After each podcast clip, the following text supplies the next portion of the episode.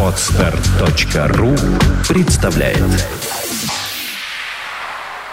Глава третья. Дядя. Признаюсь, я даже немного струсил.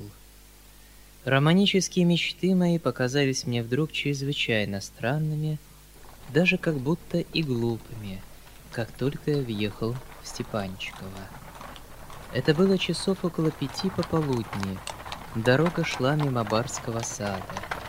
Снова, после долгих лет разлуки, я увидел этот огромный сад, в котором мелькнуло несколько счастливых дней моего детства, и который много раз потом снился мне во сне в дартуарах школ, хлопотавших о моем образовании. Я выскочил из повозки и пошел прямо через сад к барскому дому. Мне очень хотелось явиться в тихомолку, разузнать, выспросить и прежде всего наговориться с дядей. Так и случилось. Пройдя аллею столетних лип, я ступил на террасу, с которой стеклянную дверью прямо входили во внутренние комнаты. Эта терраса была окружена клумбами цветов и заставлена горшками дорогих растений. Здесь я встретил одного из туземцев, старого Гаврилу, бывшего когда-то моим дядькой, а теперь почетного камердинера дядюшки. Старик был в очках и держал в руке тетрадку, которую читал с необыкновенным вниманием. Мы виделись с ним два года назад в Петербурге, куда он приезжал вместе с дядей, а потому он тотчас же теперь узнал меня — с радостными слезами бросился он целовать мои руки, причем очки слетели с его носа на пол. Такая привязанность старика меня очень тронула. Но взволнованный недавним разговором с господином Бахчеевым, я прежде всего обратил внимание на подозрительную тетрадку, бывшую в руках Гаврилы. «Что это, Гаврила? Неужели тебя начали учить по-французски?» — спросил я старика. «Учит батюшка на старости лет, как скворца», — печально отвечал Гаврила. «Сам Фома учит?» «Он, батюшка, умнейший должно быть человек». «Нечего сказать, умник, по разговорам учит?» «По китратке, батюшка». «Это что в руках у тебя?» «А, -а, -а Французские слова русскими буквами ухитрился. Такому болвану, дураку набитому в руки даетесь, не стыдно ли, Гаврила? Вскричал я, в один миг забыв все великодушные мои предположения о Фоме Фомиче, за которые мне еще так недавно досталось от господина Бахчеева.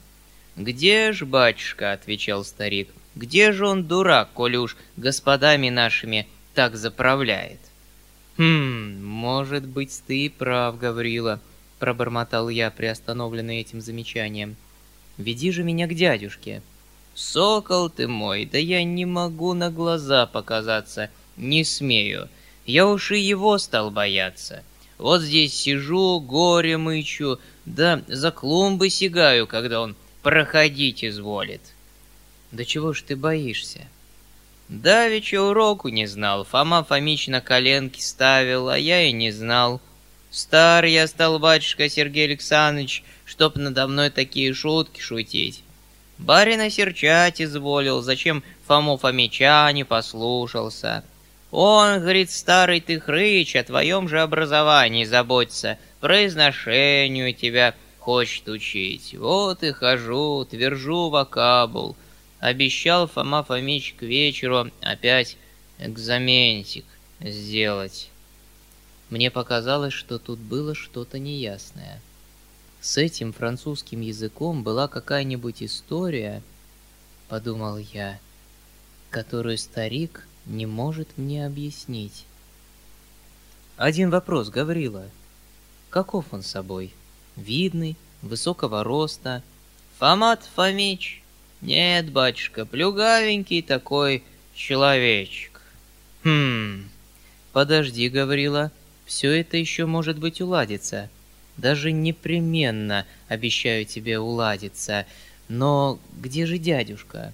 А за конюшнями мужичков принимает. С капитоновки старики с поклоном пришли. Прослышали, что их Фоме Фомичу записывают, отмолиться хотят. Да зачем же за конюшнями? Опасается, батюшка. Действительно, я нашел дядю за конюшнями. Там, на площадке, он стоял перед группой крестьян, которые кланялись и о чем-то усердно просили. Дядя что-то жаром им толковал. Я подошел и окликнул его. Он обернулся, и мы бросились друг другу в объятия. Он чрезвычайно мне обрадовался. Радость его доходила до восторга. Он обнимал меня, сжимал мои руки. Точно ему возвратили его родного сына, избавленного от какой-нибудь смертельной опасности. Точно как будто я своим приездом избавила его самого от какой-то смертельной опасности и привез с собою разрешение всех его недоразумений, счастье и радость на жизнь ему — и всем, кого он любит. Дядя не согласился бы быть счастливым один. После первых порывов восторга он вдруг так захлопотал, что в наконец совершенно сбился и спутался. Он закидывал меня расспросами, хотел немедленно вести меня к своему семейству. Мы было и пошли, но дядя воротился, пожелав представить меня сначала капитоновским мужикам. Потом, помню, он вдруг заговорил, неизвестно по какому поводу, о каком-то господине Коровкине, необыкновенном человеке, которого он встретил три дня назад где-то на большой дороге и которого ждал теперь в гости с крайним нетерпением. Потом он бросил и Коровкина и заговорил о чем-то другом. Я с наслаждением смотрел на него — Отвечая на торопливые его расспросы, я сказал, что желал бы не вступать в службу, а продолжать заниматься науками. Как только дело дошло до наук, дядя вдруг насупил брови и сделал необыкновенно важное лицо. Узнав, что в последнее время я занимался минералогией, он поднял голову и с гордостью осмотрелся кругом как будто он сам, один, без всякой посторонней помощи, открыл и написал всю минералогию. Я уже сказал, что перед словом «наука» он благоговел самым бескорыстнейшим образом, тем более бескорыстным, что сам решительно ничего не знал. «Эх, брат, есть же на свете люди, что всю подноготную знают», — говорил он мне однажды, сверкающими от восторга глазами. «Сидишь между ними, слушаешь, ведь сам знаешь, что ничего не понимаешь, а все как-то сердцу любо. А от чего? А от того, что тут польза, тут ум, тут всеобщее счастье. Это-то я понимаю. Вот я теперь по чугунке поеду, а Илюшка мой, может, и по воздуху полетит. Ну-то, наконец, и торговля, промышленность, эти, так сказать, струи. То есть я хочу сказать, что как ни верти, а полезно. Ведь полезно, не правда ли? Но обратимся к нашей встрече. «Вот подожди, друг мой, подожди!» — начал он, потирая руки с кроговоркою. «Увидишь человека. Человек редкий, я тебе скажу. Человек ученый, человек науки. Останется в столетии. А ведь хорошо словечко «останется в столетии». Это мне Фома объяснил. Подожди, я тебя познакомлю. Это вы про Фому Фомича, дядюшка? Нет, нет, друг мой, это я теперь про Коровкина. То есть и Фома тоже, и он, но это я про Коровкина теперь говорил. Прибавил он, неизвестно от чего покраснев, и как будто смешавшись, как только речь зашла про Фому. Какими же он науками занимается, дядюшка? Науками, братец, науками, вообще науками. Я вот только не могу сказать, какими именно, а только знаю, что науками. Как про железные дороги говорит. И знаешь, прибавил дядя полушепотом, многозначительно прищуривая правый глаз, немного этак вольных идей. Я заметил, особенно когда про семейное счастье заговорил. Вот жаль, что я сам мало понял, времени не было, а то бы рассказал тебе все как по нитке. И вдобавок благороднейших свойств человек. Я его пригласил к себе погостить. С часу на час. Ожидаю. Между тем, мужики глядели на меня, раскрыв рты и выпуча глаза, как на чудо. «Послушайте, дядюшка», — прервал я его, — «я, кажется, помешал мужичкам. Они, верно, за надобностью. О чем они? Я, признаюсь, подозреваю кое-что, и очень бы рад их послушать».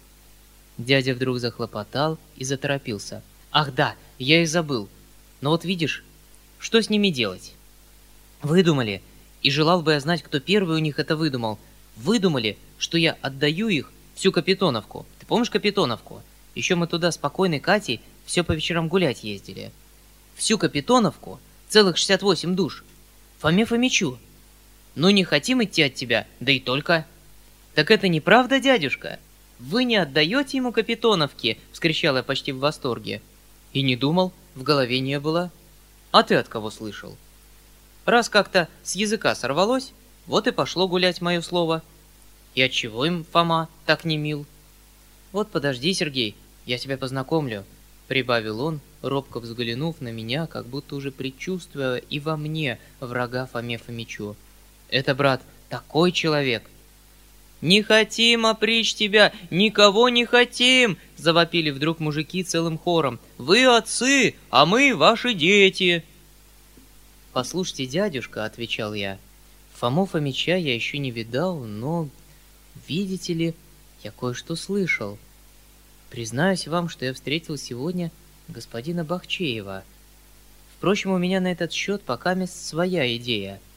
Во всяком случае, дядюшка, отпустите-ка вы мужичков, а мы с вами поговорим одни, без свидетелей. Я, признаюсь, затем и приехал». «Именно, именно», — подхватил дядя, — «именно. Мужичков отпустим, а потом и поговорим, знаешь, этак, приятельски, дружески, основательно». «Ну», — продолжал он скороговоркой, обращаясь к мужикам, — «теперь ступайте, друзья мои. И вперед ко мне, всегда ко мне, когда нужно. Так-таки прямо ко мне и иди во всякое время». «Батюшка ты наш, вы отцы, мы ваши дети, не давай в обиду Фоме Фомичу, вся бедность просит!» — закричали еще раз мужики. «Вот дураки-то, да не отдам я вас!» — говорят. «А то заучит он нас совсем, батюшка, здешних, слышь, совсем заучил!» «Так неужели он и вас по-французски учит?» — вскричал я почти в испуге. «Нет, батюшка, пока мест еще миловал Бог!» — отвечал один из мужиков, вероятно, большой говорун рыжий, с огромной плешью на затылке и с длинной жиденькой клинообразной бородкой, которая так и ходила вся, когда он говорил, точно она была живая сама по себе. «Нет, сударь, пока мест еще миловал Бог». «Да чему ж он вас учит?» «А учит он, ваша милость, так, что по-нашему выходит, золотой ящик купи, да медный грош положи». «То есть как это медный грош? Сережа, ты в заблуждении? Это клевета!» Вскричал дядя, покраснев и ужасно сконфузившись. «Это они, дураки, не поняли, что он им говорил? Он только так? Какой тут медный грош?» «А тебе нечего про все поминать, горло драть», продолжал дядя, сукоризно обращаясь к мужику. «Тебе же, дураку, добра пожелали, а ты не понимаешь, да и кричишь». «Помилуйте, дядюшка, а французский ты язык?» «Это он для произношения, Сережа, единственно для произношения», проговорил дядя каким-то просительным голосом. Он это сам говорил, что для произношения. При том же тут случилась одна особенная история. Ты ее не знаешь, а потому и не можешь судить. Надо брать прежде вникнуть, а потом уже обвинять. Обвинять-то легко. «Да вы-то чего!» — закричал я в запальчивости, снова обращаясь к мужикам — вы бы ему так все прямо и высказали. Дескать, эдак нельзя, Фома Фомич, а вот оно как. Ведь есть же у вас язык. Где-то мы, чтоб коту звонок привесила, батюшка. Я, говорит, тебя, мужика сиволапого, чистоте и порядку учу. Отчего у тебя рубаха нечиста? Да в поту живет, от того и нечистая. Не каждый день переменять. С чистоты не воскреснешь, с погони не треснешь. А вот а на гумно пришел. — заговорил другой мужик, с виду рослый, сухощавый, весь в заплатах, в самых худеньких лаптишках, и, по-видимому, один из тех, которые вечно чем-нибудь недовольны и всегда держат в запасе какое-нибудь ядовитое, отравленное слово. До сих пор он хранился за спинами других мужиков, слушал в мрачном безмолвии и все время не сгонял с лица какой-то двусмысленной, горько-лукавой усмешки. «На гумно пришел. Знаете ли вы, говорит, сколько до солнца верст?» «А кто его знает? Наука это не нашинская, а барская. Нет, — говорит, — ты дурак, пехтерь, пользы своей не знаешь. А я, — говорит, — астролом. Я все божьи планиды узнал». «Ну, а сказал тебе, сколько до солнца верст?» Вмешался дядя, вдруг оживляясь и весело мне подмигивая, как бы говоря, «Вот посмотри-ка, что будет». «Да сказал, сколько-то много», — нехотя отвечал мужик, не ожидавший такого вопроса. «Ну а сколько сказал? Сколько именно?»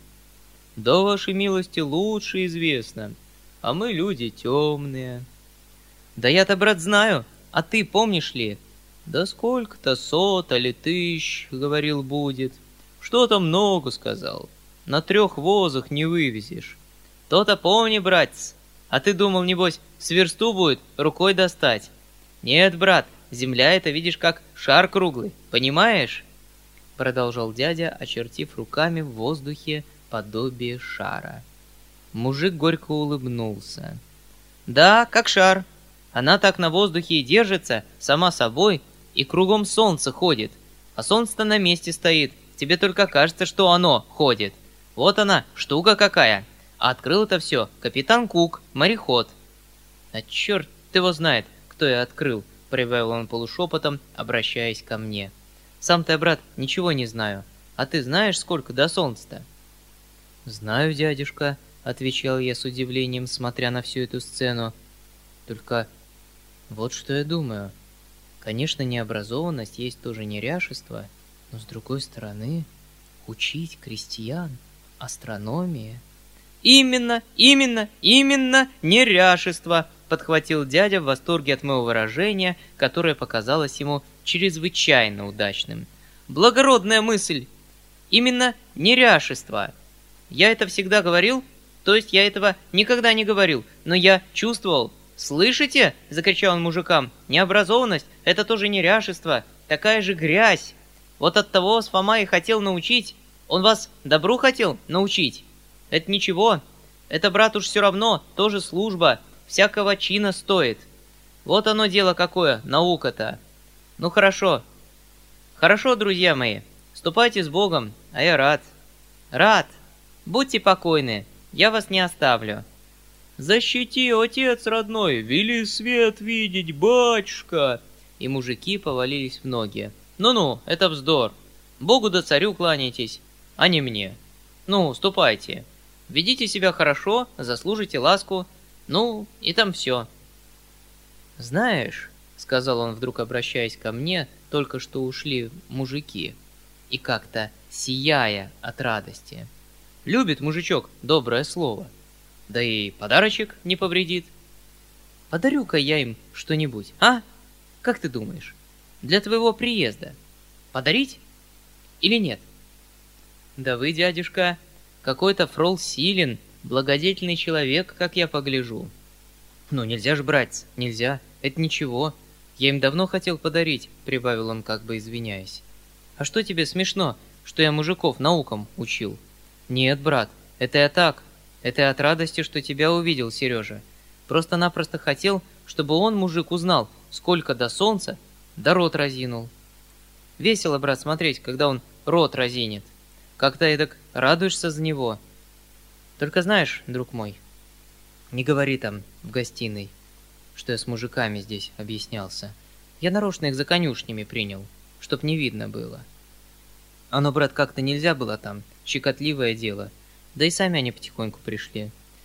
Я ведь это для них больше и сделал. Ну вот, дядюшка, я и приехал. Начал я, переменяя разговор и желая добраться поскорее до главного дела. Признаюсь вам, письмо ваше меня так удивило, что я... Друг мой, Ни слова об этом, перебил дядя, как будто в испуге и даже понизив голос. После, после это все объяснится. Я, может быть, и виноват перед тобою, и даже, может быть, очень виноват, но передо мной виноватый дядюшка. После, после, мой друг, после, все это объяснится. Да какой же ты стал молодец, милый ты мой, а как же я тебя ждал, хотел излить, так сказать. Ты ученый, ты один у меня, ты и Коровкин. Надобно заметить тебе, что на тебя здесь все сердятся.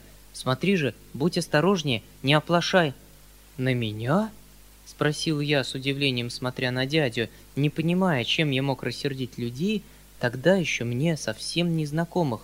На меня? На тебя, братец. Что ж желать? Фома Фомич немножко, ну уж и маменька вслед за тем. Вообще будь осторожен, почтителен, не противоречь, а главное почтителен. Это перед Фомой-то Фомичом, дядюшка. Что ж делать, друг мой? Ведь я его не защищаю. Действительно, он может быть человек с недостатками, и даже теперь, в эту самую минуту. Ах, брат Сережа, как это все меня беспокоит. И как бы это все могло уладиться, как бы мы все могли быть довольны и счастливы. Но, впрочем, кто ж без недостатков? Ведь не золотые ж и мы. Помилуйте, дядюшка, рассмотрите, что он делает. Э, брат, все это только дрязги и больше ничего. Вот, например, я тебе расскажу. Теперь он сердится на меня. И за что, как ты думаешь? Впрочем, может быть, я и сам виноват. Лучше я тебе потом расскажу. Впрочем, знаете, дядюшка, у меня на этот счет выработалась своя особая идея. Перебил я, торопясь высказать мою идею. Да мы и оба как-то торопились. Во-первых, он был шутом, это его огорчило, сразило, оскорбило его идеал. И вот вышла натура озлобленная, болезненная, мстящая, так сказать, всему человечеству. Но если примирить его с человеком, если возвратить его самого себе... «Именно! Именно!» — вскричал дядя в восторге. «Именно так! Благороднейшая мысль! И даже стыдно, неблагородно было бы нам осуждать его. Именно! Ах, друг мой, ты меня понимаешь, ты мне отраду привез. Только бы там-то уладилось. Знаешь, я туда теперь и явиться боюсь. Вот ты приехал, и мне непременно достанется». «Дядюшка, если так, — начал было я, смутясь от такого признания. «Не-не-не, ни за что на свете!» — закричал он, схватив меня за руки. «Ты мой гость, и я так хочу!» Все это чрезвычайно меня удивляло. «Дядюшка, скажите мне сейчас же», — начал я настойчиво, — «для чего вы меня звали?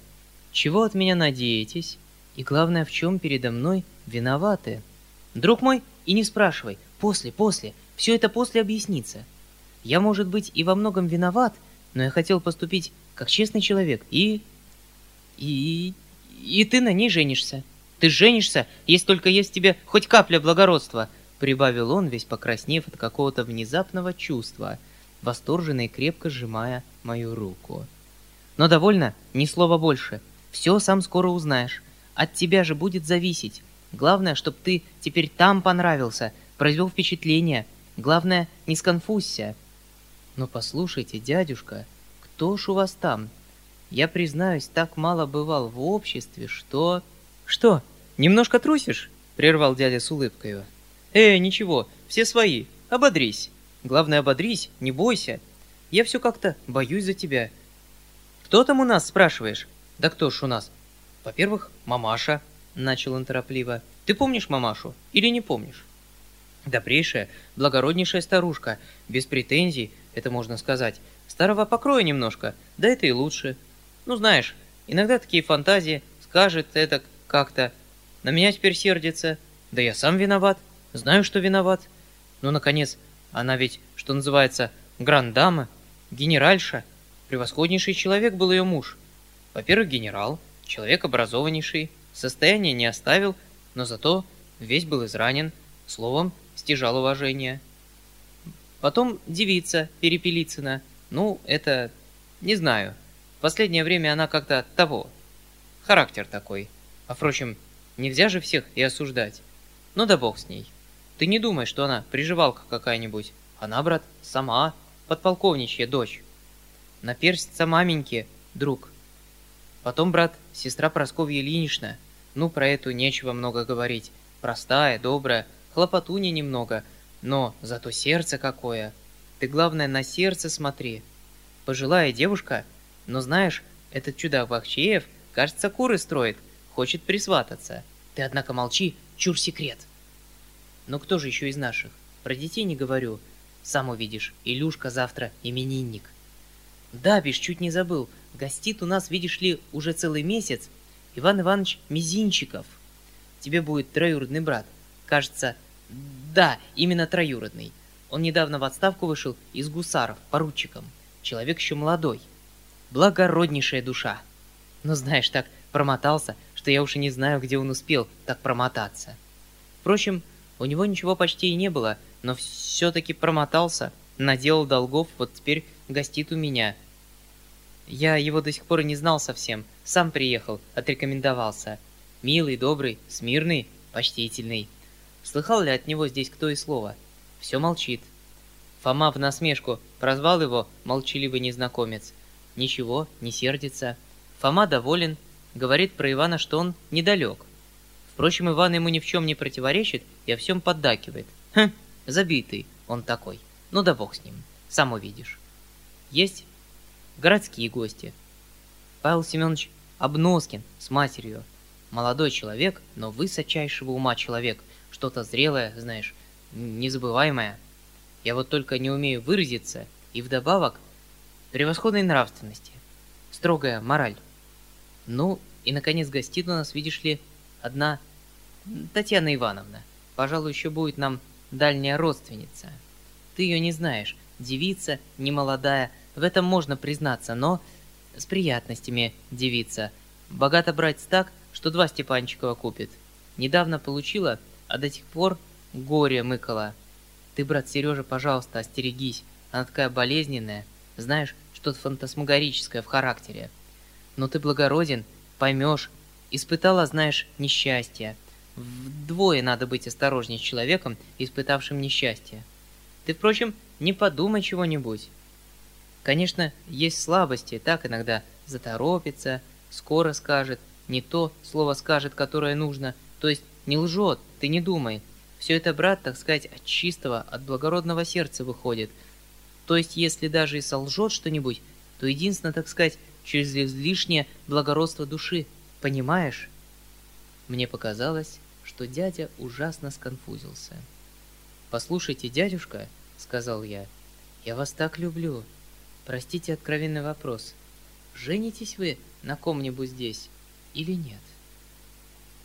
«Да ты от кого слышал?» — отвечал он, покраснев, как ребенок. «Вот видишь, друг мой, я тебе все расскажу. Во-первых, я не женюсь. Маменька, отчасти сестрица, и, главное, Фома Фомич, которого маменька обожает. И за дело, за дело он много для нее сделал. Все они хотят, чтобы я женился на этой самой Татьяне Ивановне, из благоразумия, то есть для всего семейства. Конечно, мне же добра желают, я ведь это понимаю, но я ни за что не женюсь. Я уж дал себе такое слово. Несмотря на то, я как-то не умел отвечать. Ни да, ни нет, не сказал. Это уж, брат, со мной всегда так случается. Они и подумали, что я соглашаюсь. И непременно хотят, чтобы завтра для семейного праздника я объяснился. И потому завтра такие хлопоты, что я даже не знаю, что предпринять. К тому же Фома Фомич неизвестно почему на тебя рассердился. Маменька тоже. Я, брат, Признаюсь тебе, только ждал тебя до Коровкина. Хотел излить, так сказать. Да чем же тут поможет Коровкин, дядюшка? Поможет, друг мой, поможет. Это, брат, уж такой человек. Одним словом, человек науки. Я на него как на каменную гору надеюсь, побеждающий человек. Про семейное счастье, как говорит. Я, признаюсь, на тебя тоже надеялся. Думал, ты их урезонишь. Сам рассуди. Но, положим, я виноват. Действительно виноват. Я понимаю все это, я не бесчувственный. Ну, да все же меня можно простить как-нибудь. Тогда бы мы вот как зажили. Эх, брат, как выросла моя Сашурка, хоть сейчас к венцу. Илюшка мой какой стал, а? Завтра именинник. За Сашурку-то я и боюсь. Вот что. Дядюшка, где мой чемодан?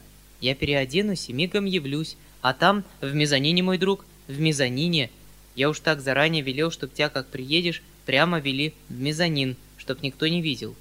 Именно, Именно переодеться. Это хорошо, прекрасно, прекрасно. А я пока мест всех там понемногу приготовлю. Ну, с Богом. Знаешь, брат, надо хитрить. Поневоле толераном сделаешься. Ну да ничего. Там теперь они чай пьют. У нас рано чай пьют.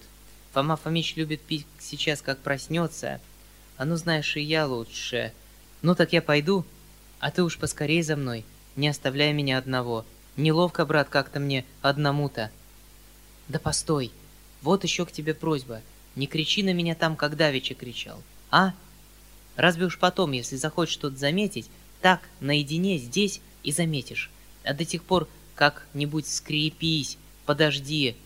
Я, видишь ли, там уж и так накутил, они сердятся. Послушайте, дядюшка, из всего, что я слышал и видел, мне кажется, что вы... Тюфяк, что ли? Да уж ты договаривай, перебил он меня совсем неожиданно. Что ж, брат, делать? Я уж и сам это знаю. Ну так ты придешь? Как можно скорее приходи, пожалуйста. Взойдя наверх, я поспешно открыл чемодан, помня приказание дяди сойти вниз как можно скорее. Одеваясь, я заметил, что еще почти ничего не узнал из того, что хотел узнать, хотя и говорил с дядей целый час. Это меня поразило. Одно только было для меня несколько ясно. Дядя все еще настойчиво хотел, чтобы я женился. Следовательно, все противоположные слухи, именно что дядя влюблен в ту же особу сам, неуместны. Помню, что я был в большой тревоге. Между прочим, мне пришло на мысль, что я приездом моим и молчанием перед дядей почти произнес обещание, дал слово, связал себя навеки. Нетрудно, думал я, нетрудно сказать слово, которое свяжет потом навеки по рукам и по ногам. А я еще не видал и невесты, и опять-таки, с чего эта вражда против меня целого семейства? Почему именно все они должны смотреть на мой приезд, как уверяет дядя, враждебно? И что за странную роль играет сам дядя здесь, в своем собственном доме? Отчего происходит его таинственность? Отчего все эти испуги и муки?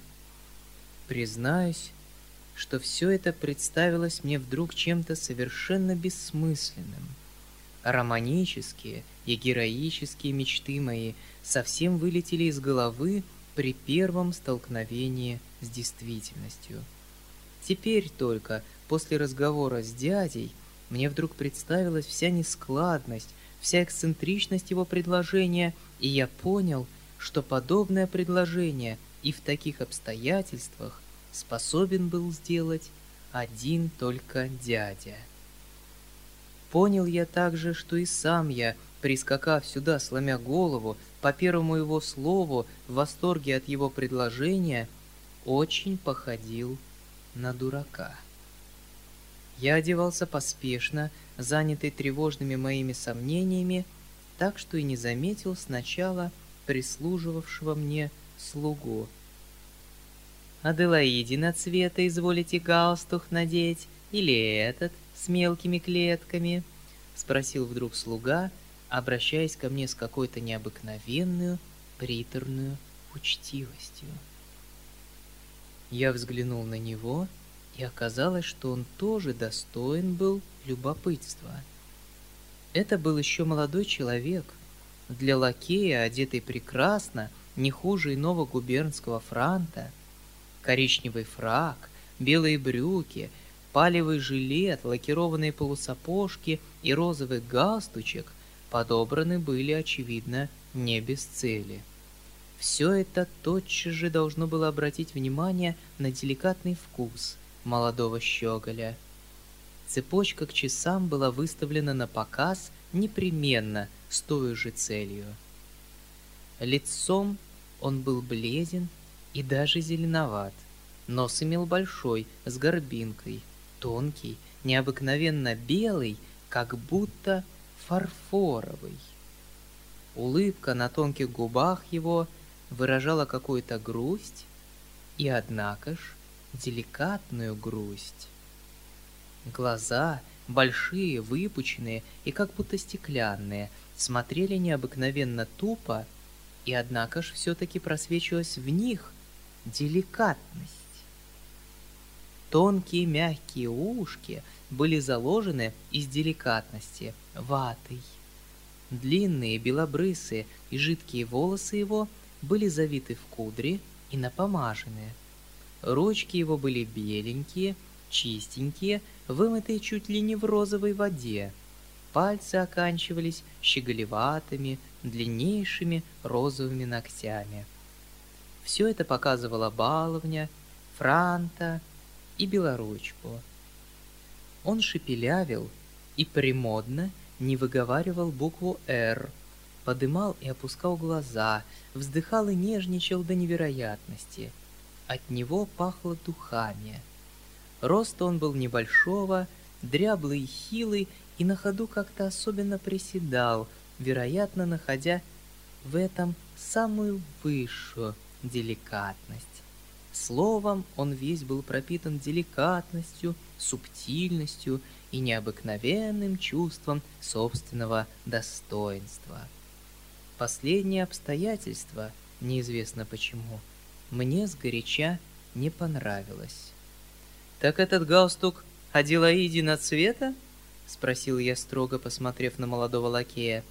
«Аделаидинас», — отвечал он с невозмутимой деликатностью, — а графенина цвета нет? Нет. Такого и быть не может. Это почему? Неприличное имя Агафенос.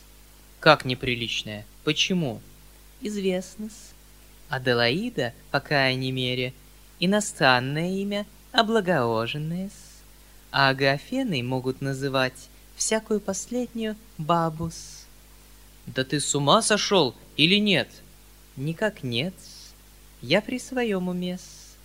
Все, конечно, воля ваша, обзывать меня всяческими словами, но разговором моим многие генералы и даже некоторые столичные графы оставались довольны. Да тебя как зовут? Видоплясов. А, так это ты, Видоплясов? Точно так-с. Ну, подожди же, брат, я и с тобой познакомлюсь.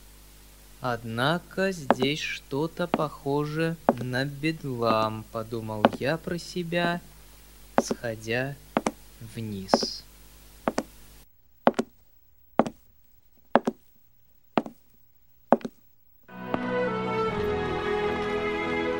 Уважаемые слушатели, сообщаем вам, что эту и другие аудиокниги вы можете бесплатно скачать на сайте bb.ru. Скачать другие выпуски подкаста вы можете на podster.ru.